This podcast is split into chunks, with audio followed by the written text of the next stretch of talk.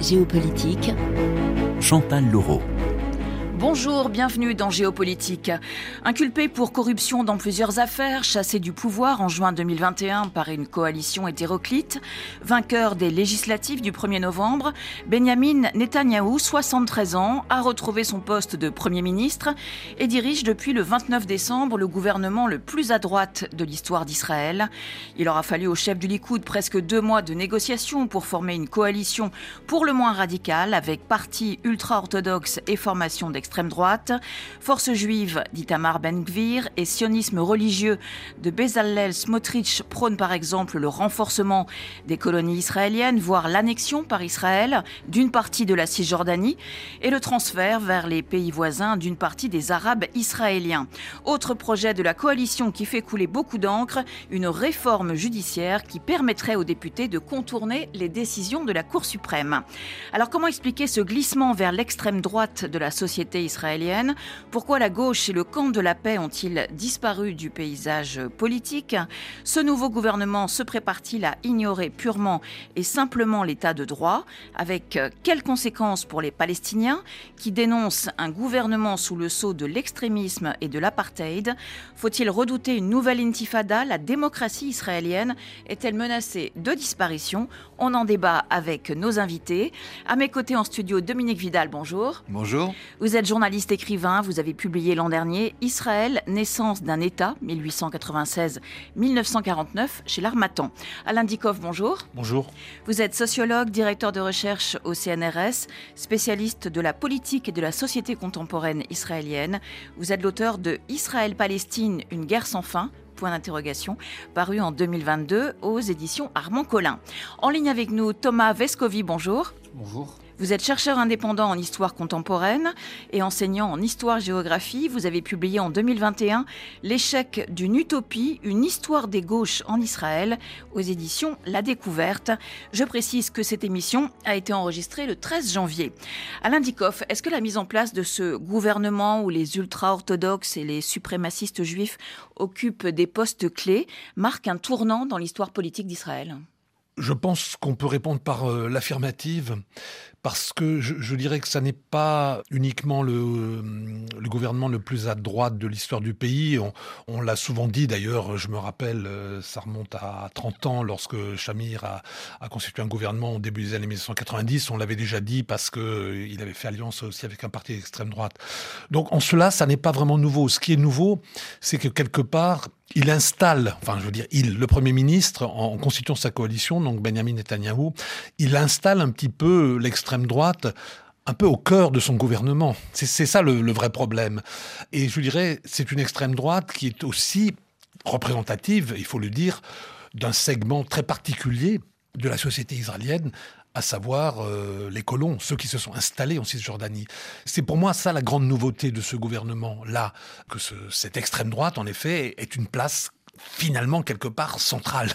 C'est ça qui évidemment explique aussi les, les, premières velléités de transformation, on en parlera certainement plus en profondeur, euh, de, de, certains aspects du système euh, judiciaire, parce que c'est évidemment une des conséquences, mais c'est pas la seule, et il y en a d'autres qui, on va en parler. qui risquent de, de, de venir. Dominique Vidal, ce retour aux affaires de Netanyahou, euh, le fait qu'il ait été élu malgré ses problèmes avec la justice, qu'est-ce que cela dit de la société israélienne aujourd'hui?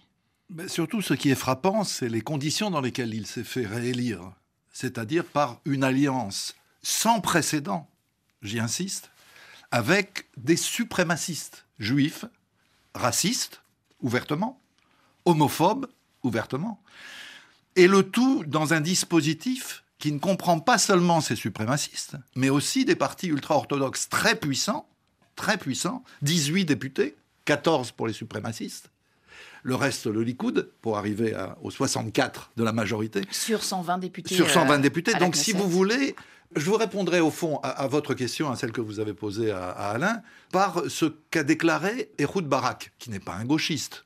Ehud Barak a dit c'est un gouvernement fasciste on peut discuter le terme. Encore que, à mon avis, dans l'histoire du sionisme révisionniste, c'est-à-dire de l'extrême droite sioniste, le rapport avec le fascisme mussolinien était extrêmement étroit. Mussolini fournissait une école de cadres à Jabotinsky, fournissait un, émetteur qui rayonnait sur tout le, Moyen-Orient, donnait de l'argent, euh, soutenait politiquement. Donc il y a effectivement quelque chose d'un phénomène qu'on pourrait appeler, sans excès, un phénomène de fascisation. Je ne parle pas de nazisme, je parle de fascisme. La différence euh, est notable. Encore que, et je termine là-dessus, parce qu'on va venir certainement au danger que ce gouvernement euh, représente, à notre avis en tout cas, notre ami, euh, hélas disparu, Zev Sternel, nous avait mis en garde en 2018. C'est un des derniers articles qu'il a publié dans Le Monde, en disant, je cite, c'était le titre de son article, En Israël pousse un racisme proche du nazisme à ses débuts. Je reste sur les élections. Thomas Vescovi, les partis de gauche ont sombré lors des dernières euh, législatives. Le Parti travailliste n'a plus que quatre sièges à la Knesset, le Parti Meretz aucun et la liste arabe ex-unie cinq sièges. Comment expliquez-vous ce naufrage?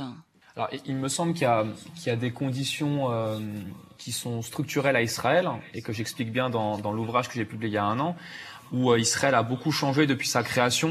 Ce pays est devenu aujourd'hui euh, un pays extrêmement libéral où en fait le socialisme et les valeurs, disons, socialisantes euh, n'ont plus leur place ou paraissent obsolètes, ce qui est d'ailleurs pas uniquement le cas d'Israël. Hein.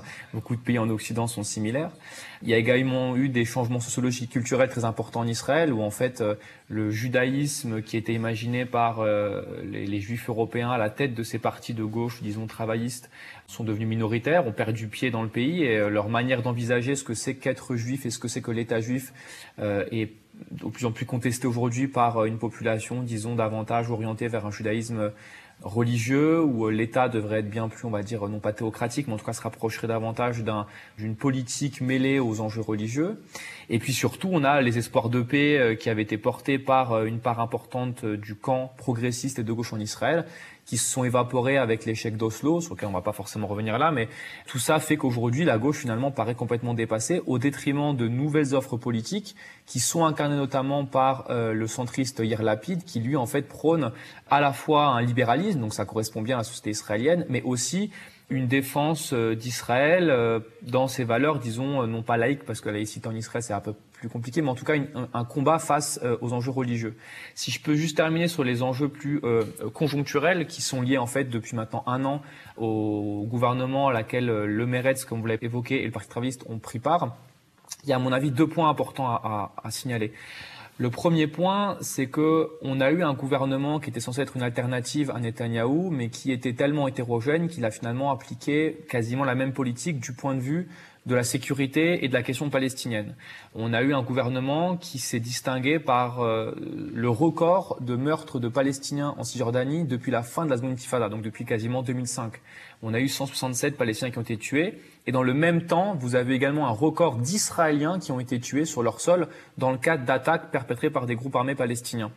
Ce qui fait que face à ces enjeux sécuritaires qui en Israël sont vraiment fondamentaux, eh bien la population se dit quelque part que si même lorsqu'un gouvernement composé d'entre guillemets pacifique ou de la gauche, on mène la même politique que la droite, dans ce cas-là, la droite sera davantage capable de faire face à euh, ces, ces groupes armés. Le deuxième enjeu qui me paraît également important et qui est vraiment conjoncturel, c'est, euh, il faut pas oublier l'impact qu'ont eu en Israël en 2021 les émeutes qui ont été euh, déclenchées dans les villes mixtes, enfin dites mixtes du moins, donc les villes à la fois arabes et juives, où vous avez vu à la fois des lieux de culte juifs et des lieux de culte musulmans qui ont été attaqués et incendiés. Et dans ce contexte-là euh, d'exacerbation des tensions et des violences entre populations euh, euh, juives et arabes en Israël, eh bien, on a eu l'entrée au gouvernement israélien pour la première fois de l'histoire du pays euh, d'arabes au sein du gouvernement. Et tout ça a fait que la droite a pu surfer sur euh, ces éléments, c'est-à-dire que non seulement cette population arabe qui constitue 18% de la société israélienne est menaçante, donc ça c'est un, un, angle qu'elle avait toujours utilisé, mais en plus maintenant, regardez, la gauche, le centre et ceux qui sont les dissidents de la droite et donc du Likoud leur permettre d'entrer au gouvernement.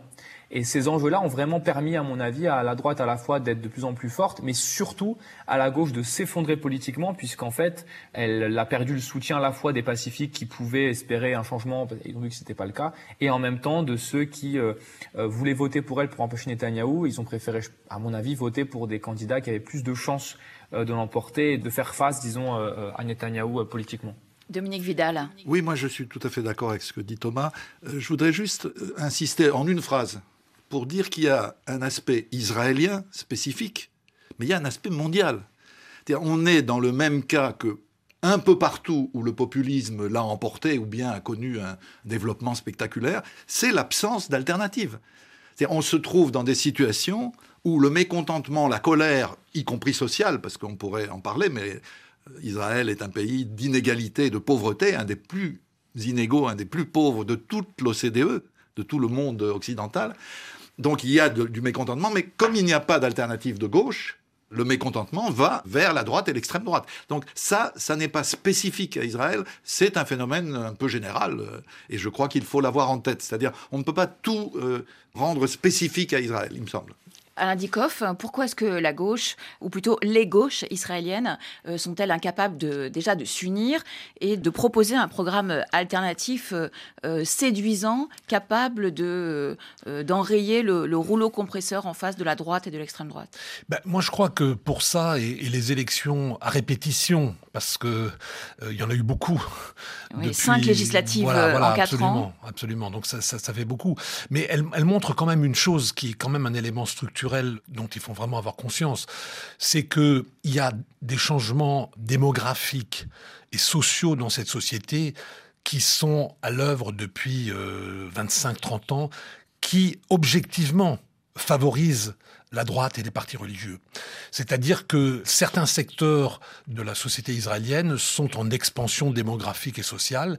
C'est le cas des juifs religieux qu'ils soient euh, nationalistes religieux comme euh, Ben Gvir ou que ce soit les ultra-orthodoxes classiques, tout simplement parce qu'ils ont des familles où ils ont énormément d'enfants. La moyenne pour les ultra-orthodoxes, c'est 7 ou 8 enfants. Pour les juifs euh, nationalistes religieux, c'est 4 ou 5. Mais en tous les cas, c'est beaucoup plus que les familles séculières qui sont plutôt autour de 3, ce qui est beaucoup par rapport à ce que nous connaissons en Occident. On est, on est en dessous, on est plutôt autour de 2. Mais bon, ne suffit pas à compenser. Alors il peut y avoir des recoupements d'ailleurs entre les deux catégories, mais que les juifs euh, originaires des pays d'islam, ce qu'on appelle euh, généralement les juifs séfarades, sont aussi traditionnellement beaucoup plus euh, des, soutiens de, de, la droite, et l'ont toujours été depuis maintenant 50 ans quasiment. Donc ça c'est aussi une donnée structurelle. Et enfin, les, les juifs venant de l'ex-Union soviétique, bien que n'étant pas religieux, pour le coup, eux, ils sont quand même très nationalistes. Donc évidemment, c'est aussi un soutien, je dirais, presque garanti pour la droite. Donc si vous voulez, ces, éléments sont des éléments structurels de fond. Et ça rend quand même le, vote pour la gauche classique, enfin de ce qu'il en restait, problématique. Et donc les résultats sont pas tellement surprenants. Alors évidemment, il y a eu aussi un déplacement, c'est-à-dire qu'il y a un effet vote utile, c'est-à-dire que des gens qui pouvaient voter traditionnellement pour le Parti travailliste, dans les dernières élections, ils ont voté pour le parti centriste Yeshatid, mais qui est justement un parti centriste, hein, qui n'est plus clairement un parti de gauche. Donc vous voyez, ça, ça explique quand même des, des, choses qui sont récurrentes et qui, à mon avis, sont quand même au moins pour un temps là pour durer. Et donc dans ce sens-là, ça augure assez mal euh, euh, d'une possibilité de changement euh, de, majorité. Il faut quand même dire que depuis 2001, très clairement, bon parce que l'épisode Bennett Lapide de l'année dernière est quand même assez singulier. qui se sont succédés. Qui se sont succédés pendant les, les, 15 mois de, de, où la coalition est au pouvoir. C'est quand même un peu spécifique. Mais disons que depuis 2001, depuis le, le, le départ d'Ehud Barak comme Premier ministre, il n'y a plus vraiment eu de Premier ministre émanant vraiment de la gauche. Alors j'en viens à ce projet de réforme du système euh, judiciaire proposé par la, nouvelle coalition euh, au pouvoir. La présidente de la Cour suprême euh, israélienne a fustigé ce jeudi ce projet en le qualifiant d'attaque débridée contre la justice.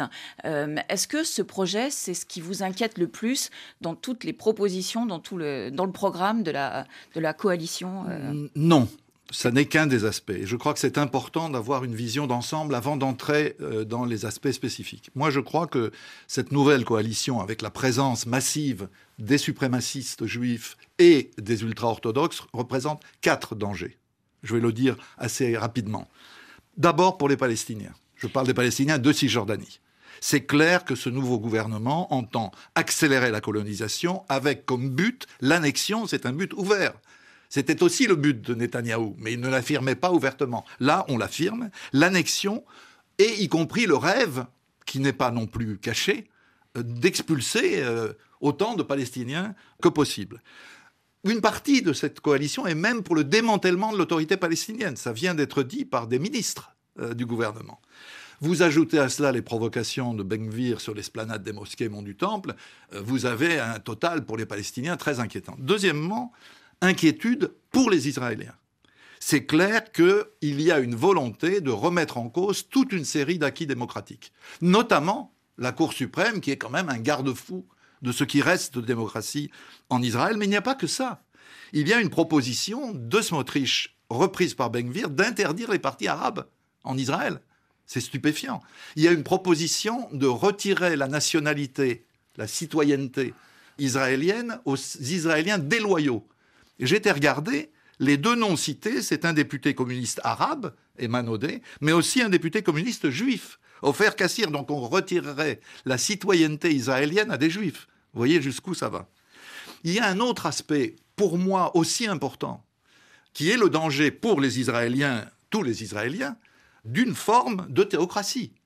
On avait des pas qui avaient été faits dans le sens d'une certaine laïcité, qui est d'ailleurs l'aspiration des deux tiers des juifs israéliens. Ça, les sondages le montrent année après année. On est, très frappé. Il n'en est plus question, ni pour les suprémacistes, ni bien sûr pour les ultra-orthodoxes. Concrètement, monopole de l'orthodoxie contre le judaïsme réformé conservateur, c'est très important pour les États-Unis en particulier. Application stricte du Shabbat, pas de mariage et de divorce civil, pas de cursus commun aux écoles religieuses et aux écoles publiques, exemption maintenue du service militaire pour les étudiants euh, des écoles religieuses, on envisage même de remettre en cause la loi du retour. Ou du moins de durcir les critères. Oui, aujourd'hui, il suffit d'avoir un grand-parent sur quatre pour s'installer en Israël. Il en faudrait plusieurs, et donc voyez comme ces gens sont des idéologues. Ils sont prêts à sacrifier une partie de l'ALIA, qui est un pilier du sionisme depuis le début, à leurs exigences idéologiques. Dernier danger, c'est le danger pour le, Proche-Orient et pour le monde. On va y revenir peut-être un peu plus tard. On va y venir, mais il faut l'avoir en tête. C'est-à-dire, cette coalition parle ouvertement d'opérations militaires contre l'Iran. Thomas Vescovi, est-ce qu'un glissement vers un État euh, théocratique, ce qu'évoquait à l'instant euh, Dominique Vidal, vous paraît une hypothèse plausible vu euh, les multiples exigences exprimées par les partis ultra-religieux de la nouvelle coalition? En Israël, si vous voulez, la question démocratique est importante, mais il faut jamais oublier qu'Israël a toujours également été un État euh, avec une dynamique coloniale. Cette dynamique coloniale s'est appliquée à des degrés totalement différents sur les différentes populations euh, non juives, notamment arabes, qu'elle a eu sous son autorité. on peut prendre comme exemple les 150 000 Arabes israéliens qui vivaient en Israël lors de sa création ont été soumis à un gouvernement d'exception militaire jusqu'en 66. Aujourd'hui, la situation, elle est que l'État d'Israël a réussi, si vous voulez, à gérer ou du moins à repousser euh, les groupes armés palestiniens et ce qu'on peut appeler en Palestine euh, forme de résistance à ce colonialisme-là.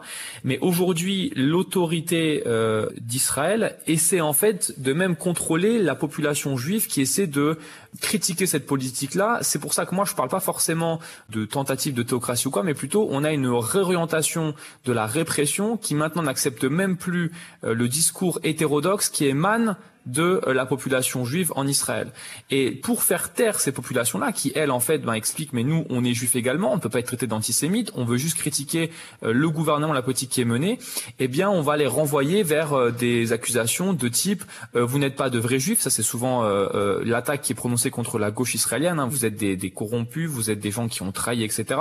Et donc on met en place de plus en plus de valeurs, comme là par exemple au sein du système scolaire israélien, on a eu un détricotement total depuis maintenant à peu près 20 ans d'un enseignement qui euh, pouvait paraître comme à peu près profane vers l'entrée de valeurs de plus en plus nationalistes et surtout religieuses dans tous les points de vue. Donc c'est sur ces éléments-là. Je ne crois pas en fait à l'établissement d'une théocratie formelle. Je crois plutôt à différents secteurs qui vont être de plus en plus euh, pénétrés par ces valeurs-là pour justement empêcher les juifs, disons libéraux, peut-être critiques également de la politique israélienne, de pouvoir s'exprimer et de se sentir euh, à l'aise dans, le, dans leur pays. Thomas Vescovi, je vous interromps parce que il est temps pour nous de retrouver les informations sur sur RFI. On se retrouve dans 10 minutes avec euh, Dominique Vidal et Alain Dicoff.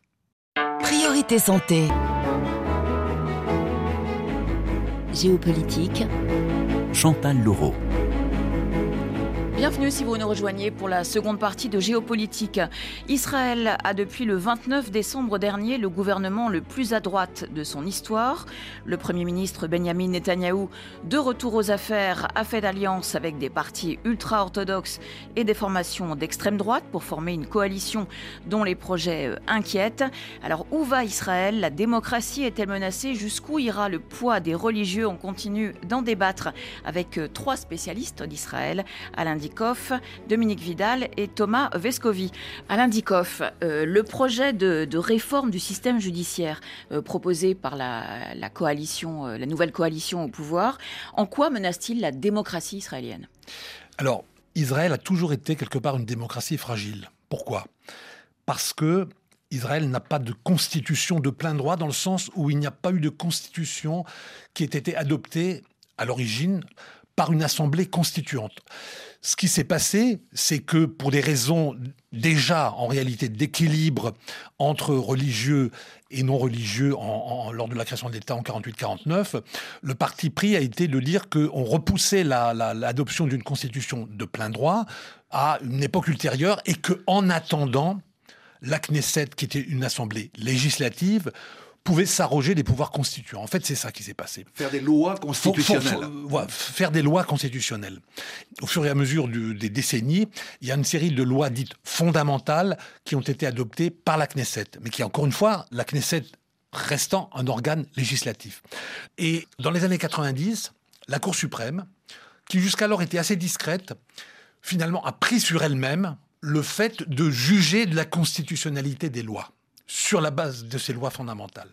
Mais c'est quelque part quelque chose que le, président de la Cour suprême de l'époque, qui s'appelait Aaron Barak, a fait, mais qui a toujours été l'objet d'une contestation par certains, y compris du juriste. Et ça, il faut bien le dire, hein, c'est pas simplement une dimension politique, il y a aussi une dimension juridique derrière tout ça.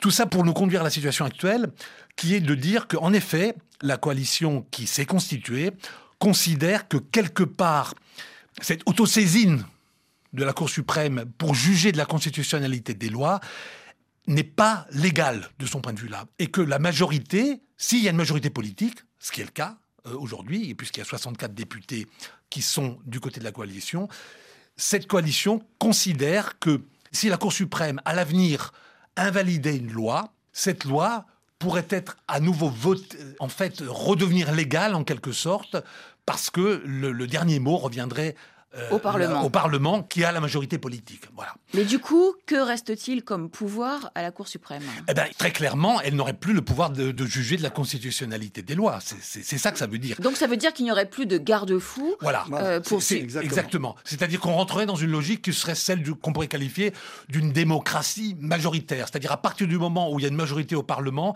elle peut voter la loi finalement qu'elle veut sans garde-fou judiciaire. Et ça, évidemment, c'est quand même grave parce que dans un état de droit, en tous les cas tel qu'on l'entend aujourd'hui, en général, on essaye d'avoir un certain équilibre de pouvoir entre l'exécutif, le législatif et le judiciaire. Dominique Vidal. Oui, l'État juif se présentait depuis longtemps comme juif et démocratique. Israël était un État juif et démocratique. Ça, c'est fini pas aujourd'hui. C'est fini depuis 2018. Parce que la nouvelle loi fondamentale a défini l'État comme État-nation du peuple juif. Et l'article 1 dit Seul le peuple juif a droit à l'autodétermination en Israël. Ce qui est le fondement de l'apartheid. Sans entrer dans la discussion sur apartheid, pas apartheid, on déclare dans le premier article de la loi fondamentale qui définit l'État qu'une catégorie de citoyens ont droit à l'autodétermination nationale et d'autres non. Mais quand on a dit ça, et qui est important parce que ça veut dire qu'on n'est pas dans quelque chose de soudain, on est dans une longue évolution, il y a quelque chose de soudain c'est que tout d'un coup arrive au gouvernement non seulement un Likoud radicalisé, non seulement des partis ultra-orthodoxes sionisés et radicalisés aussi, mais des suprémacistes. Et là, je voudrais dire une chose, parce que c'est important de le rappeler. Quand l'idole euh, de Benvir et de Smotrich euh, est arrivé en Israël après avoir fait de la prison aux États-Unis pour terrorisme, le rabbin Kahan, maire Kahan, il a été élu, seul élu, de son parti en 1984. Pas un député n'assistait à ces discours. Il faut imaginer ça. Euh, vous aviez une salle vide. La Knesset était vide. Personne n'acceptait, même des gens de droite, très à droite, d'écouter le rabbin Kahan. Son parti a été interdit en 1994, interdit par la Knesset.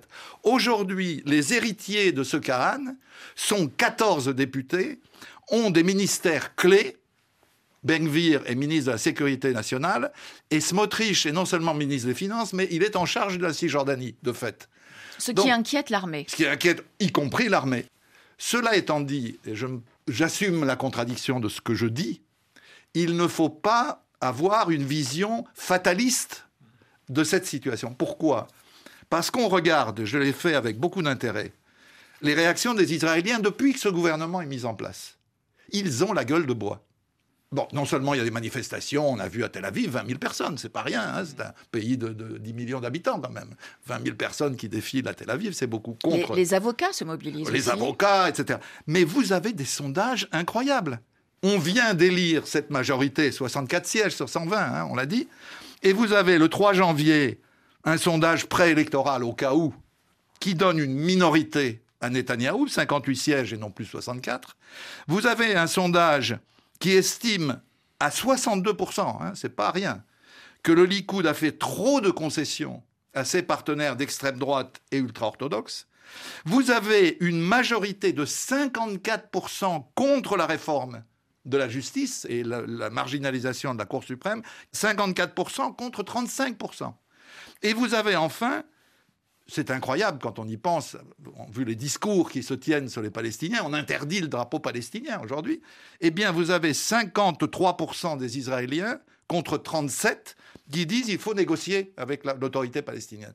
Donc, je dirais personnellement qu'on est dans une phase de schizophrénie. Oui, il y a un mouvement vers la droite, vers l'extrême droite, mais en même temps, une grande partie de la société israélienne n'est pas prête à aller au bout, ni à la guerre avec une nouvelle intifada avec les Palestiniens, ni à la guerre contre l'Iran, ni à la guerre civile autour euh, de la Cour suprême et des autres questions de liberté. Donc je crois qu'il faut euh, être extrêmement prudent dans les appréciations. Ce n'est pas le moment de faire des prédictions euh, catastrophistes. Il faut bien voir les dangers, je l'ai dit tout à l'heure, mais aussi voir qu'il reste dans cette société des ressorts, et notamment, je termine, sur la théocratie.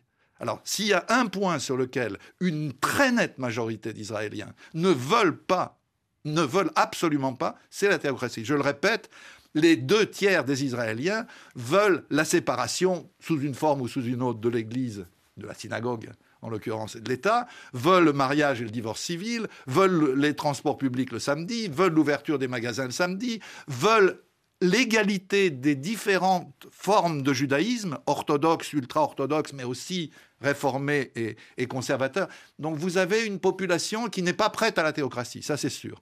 En revanche, sur la question palestinienne, on veut négocier, mais on n'est pas prêt à avoir demain un État palestinien. Thomas Vescovi, faut-il redouter une, escalade militaire dans les territoires euh, palestiniens occupés, alors que 2022 a déjà été marqué par les violences les plus graves depuis la fin de, de la seconde intifada en 2005 Au moins 201 morts palestiniens, dont 150 en Cisjordanie, 26 morts israéliens. Est-ce que vous croyez à une nouvelle intifada? Alors moi je pense plutôt que la réalité c'est que la violence a changé dans le sens où même s'il n'y a pas d'explosion généralisée comme l'ont été les deux intifadas, on a bien quand même une euh, violence perpétuelle où chaque année, et là depuis euh, même le 1er janvier, ça n'arrête pas en fait les meurtres de Palestiniens, les euh, tentatives euh, de jeunes Palestiniens de s'organiser en groupe de résistance armée. Donc évidemment que tout ça va perdurer puisque même si Israël essaie de prétendre qu'il s'agit de groupes fondamentalistes animés par des volontés d'un djihad international, c'est en fait avant tout une lutte, disons, nationale où on a des groupes qui, tant qu'ils peuvent perdurer du fait de l'occupation, du fait de l'humiliation quotidienne, du fait du non-respect du droit international, eh bien, on aura de nouvelles générations encore et encore qui seront prêtes à se battre, comme quelque part tous les peuples dans le monde qui sont face à une autorité coloniale qui les empêche d'avoir une émancipation et de vivre libre. Ce qui, il faut quand même avoir en tête là, c'est que au-delà de la question de Ben Gvir et de Netanyahou, la droitisation en Israël sur la question palestinienne, elle est prégnante. Les aspirations des Palestiniens pour leur État et euh, la vision que les Israéliens ont de, de ce possible État ne sont absolument pas les mêmes. Donc on est face à un blocage total. Maintenant, pourquoi est-ce que du coup Israël s'engage encore plus dans cette dynamique coloniale? J'ai envie de dire pourquoi est-ce qu'il n'irait pas? Puisque de toute façon, depuis 1967, où la colonisation a débuté, où l'occupation a débuté, euh, Israël n'a jamais euh, fait face à une seule euh, sanction, l'impunité reste totale et le non-respect du droit international perdure. Si bien qu'aujourd'hui, en fait, eh bien même les attaques, à mon avis, qui sont faites contre la haute cour de justice israélienne, sont en fait la logique qui se perdure dans le temps d'un non-respect du droit et du fait de vouloir s'accommoder de ce que c'est que le droit et la démocratie. Et où est-ce que ça va s'arrêter, je ne sais pas, mais en tout cas, je rejoins Dominique Vidal sur le fait que si la situation actuelle est euh, inquiétante, il faut garder espoir dans... Euh, la capacité des sociétés civiles, notamment en Palestine, mais aussi euh, au sein des progressistes juifs, à euh, réussir à se renouveler et à repenser une alternative. Euh, cette alternative, en tout cas en Israël, maintenant, c'est assez clair. les gauches israéliennes n'ont pas d'autre possibilité que d'essayer au maximum de tisser des liens avec la population arabe d'Israël et même de renouer des liens avec la société civile palestinienne qui a été tellement meurtrie depuis des années par des politiques Netanyahou qui ont été plus en plus violente et par un gouvernement qui promettait l'alternative et qui a en fait euh, battu des records euh, en termes de, de meurtres et même en termes de, colonisation. Merci beaucoup euh, Thomas Vescovi, on vous libère. je pense que vos, étudiants vous attendent. Alain Dikoff, Joe Biden a félicité Benjamin Netanyahou pour son retour au pouvoir, tout en répétant son attachement à la solution à deux États. son secrétaire d'État Anthony Blinken a assuré lui qu'il jugerait les politiques mises en place, pas les personnalités qui composent le gouvernement. Est-ce que les Américains sont quand même inquiets du programme très radical de cette coalition israélienne ah ben, C'est le moins qu'on puisse dire. Euh, alors évidemment, outre ce que Dominique a dit très justement aussi sur le fait qu'il ne faut pas quand même oublier qu'il y a quand même une société civile israélienne qui reste euh, très forte et je n'ai pas de doute que euh, si les propositions qui se trouvent dans les accords de coalition sont mises en œuvre, cette opposition va encore s'accélérer. Et donc en effet, si ces propositions euh, se concrétisent davantage, euh, il faut, il faut s'attendre à des tensions avec les États-Unis, un peu sur tous les plans. Sur le plan politique, évidemment, parce que même si les États-Unis, euh, et nous le savons fort bien, n'ont pas été ces derniers temps très actifs dans la recherche d'un compromis politique israélo-palestinien, ils sont quand même attachés à ce qu'on essaye de trouver une solution qui. Euh, euh, Mais en même temps, plus personne ne croit à la théorie des deux Alors, États. Ça, c'est tout le paradoxe. C'est que ça reste malgré tout le consensus international euh, de, qui a été adopté même par l'ONU. C'est quand même encore cette perspective. Alors, bien sûr, c'est vrai, il ne faut pas se cacher derrière son petit doigt. Dans la réalité, c'est une solution qui reste de plus en plus difficile à mettre en œuvre du fait du développement de la colonisation. Et quelque part, on en voit la traduction aujourd'hui. C'est-à-dire que oui les partis des colons sont au gouvernement et, ils vont donner un peu le là. Ça, c'est assez certain. Et en ce sens-là, euh, Netanyahou a été, je pense, un petit peu un apprenti sorcier quand même, parce que euh, il voulait à tout prix, euh, évidemment, cette coalition, en partie aussi pour se tirer de, ses ennemis judiciaires. Et il paye un prix assez lourd. Et quelque part, il est lui-même l'otage volontaire, certes, mais de la coalition qu'elle a constituée avec euh, les partis des, des colons. Donc évidemment, pour revenir à, votre point, oui, vous avez raison, les États-Unis voient ça d'un mauvais œil, ça peut conduire à des, à des, tensions, ça peut aussi conduire à des tensions aussi d'ailleurs avec le judaïsme américain, si certaines mesures qui cherchent à, rendre finalement l'État plus juif, mais sur le modèle de l'orthodoxie de stricte observance, euh, ça peut conduire à des tensions avec le judaïsme américain, les, mouvements réformes et, et, en particulier. Ça peut aussi conduire à des tensions sans doute un peu plus limitées, mais bon, aussi avec les pays euh, arabes voisins avec lesquels euh, Israël a, fait la paix. Et là, je pense évidemment aux Émirats arabes unis en particulier. Dominique Vidal, le précédent gouvernement israélien avait voté toutes les résolutions de l'ONU condamnant la Russie pour son invasion de l'Ukraine.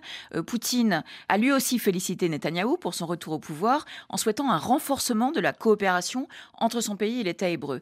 Est-ce qu'il faut s'attendre à un changement de ligne d'Israël par rapport à la guerre en Ukraine ou au contraire, est-ce que l'achat par Moscou de drones iraniens risque de refroidir les relations entre la Russie et Israël? Écoutez, euh, Bennett euh, et Lapide avaient effectivement voté la condamnation euh, de l'invasion de l'Ukraine par la Russie à l'ONU, mais pour le reste, ils n'ont jamais appliqué les sanctions occidentales, ils n'ont fourni aucune aide à l'Ukraine, même pas le dôme de fer, qui était une arme défensive, disons. Et ils ont même refusé d'accueillir des réfugiés ukrainiens non juifs. Donc je ne crois pas qu'on puisse aller vers autre chose qu'une accentuation de cette politique pro-russe, pour l'appeler comme elle mérite d'être appelée, ne serait-ce que parce qu'Israël garantit, avec cette alliance pro-russe, sa marge de manœuvre qui lui permet de bombarder régulièrement les Iraniens en Syrie, euh, d'attaquer les tankers iraniens, de tuer des ingénieurs nucléaires. Il y, a de la part d'Israël euh, une duplicité par rapport à la Russie qui paraît évidente. Ce que je voudrais dire, et je rejoins ce que Alain vient d'expliquer, il y a plusieurs obstacles à cette coalition nouvelle. Il y a ce que nous avons dit à propos d'Israël et de sa société, qui est plus complexe qu'une simple, simple radicalisation. Il y a la résistance des Palestiniens, et visiblement, c'est vrai qu'il y a des phénomènes de retour à la lutte armée qui sont assez nouveaux, qui datent d'il y a quelques semaines, en fait.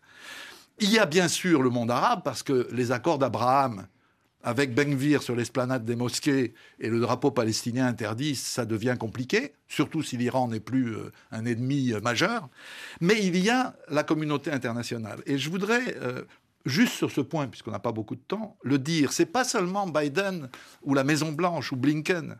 Ce sont les 5 millions de juifs américains qui sont majoritairement, très nettement hostiles à cette politique-là.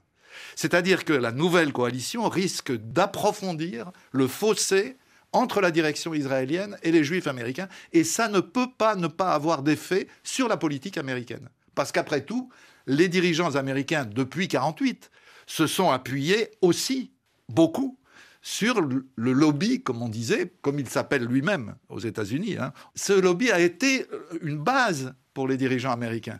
S'il est divisé, si la communauté juive américaine prend ses distances avec Israël, ça modifie la donne.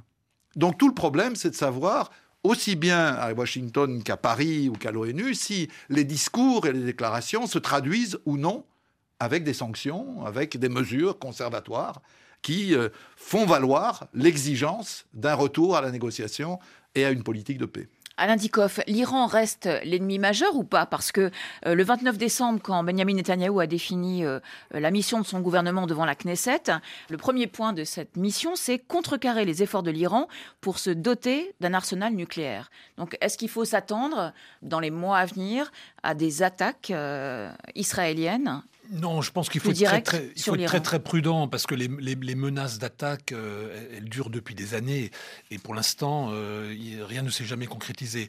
Et elles passent par l'élimination de scientifiques en Iran. Il y a, des choses un petit euh, peu à bas bruit, voilà, ou bien des perturbations sur le système informatique iranien, des choses de ce, de ce genre-là. Mais bon, pour les questions d'attaque, je pense qu'il faudra être très prudent. De ce point de vue-là, Netanyahou a malgré tout été attentif à une chose, c'est à pouvoir contrôler au maximum cette question-là, c'est-à-dire qu'il ne soit pas débordé de ce point de vue-là par, euh, par ses partis les plus extrémistes. C'est pour ça que le ministre de la Défense est clairement euh, de, de son côté, Likoud, et donc euh, il garde le contrôle sur l'armée. Donc ça, c'est très important. Et je pense que Netanyahu, de ce point de vue-là, a toujours été quand même prudent, et je pense qu'il continuera à l'être. Il n'y a aucun risque qu'il se fasse déborder sur sa droite ou sur son extrême bah, droite C'est difficile à dire. La pression sera, peut être par moments très forte. Ça, c'est indéniable. Il, il sera plus sujet à une pression interne qu'il ne l'avait été auparavant dans les gouvernements qui dirigeaient jusqu'alors. Sans oublier qu'un affaiblissement du pouvoir à Téhéran peut donner envie de faire une, aventure euh, militaire. Il faut en tenir compte. Le, tout, moi je ne serais pas affirmatif, je dis il faut voir. Donc rien n'est Il y a un danger euh, qui reste, mais qui n'est pas effectivement euh, immédiat. Merci beaucoup d'avoir participé à Géopolitique. Euh, Dominique Vidal, journaliste, écrivain, vous avez publié l'an dernier Israël, naissance d'un État chez l'Armatan. Alain Dikoff, euh, chercheur, directeur de recherche au CNRS, vous êtes l'auteur de Israël-Palestine, une guerre sans fin, euh, paru en 2022 aux éditions Armand Collin. Et puis Thomas Vescovi, chercheur indépendant en histoire contemporaine. Il a signé L'échec d'une utopie, une histoire des gauches en Israël aux éditions La Découverte, paru en 2021. 2021. Merci à Jérémy Besset qui a réalisé cette émission et à Cécile Lavolo qui m'a aidé à la préparer. Bonne semaine et à samedi prochain.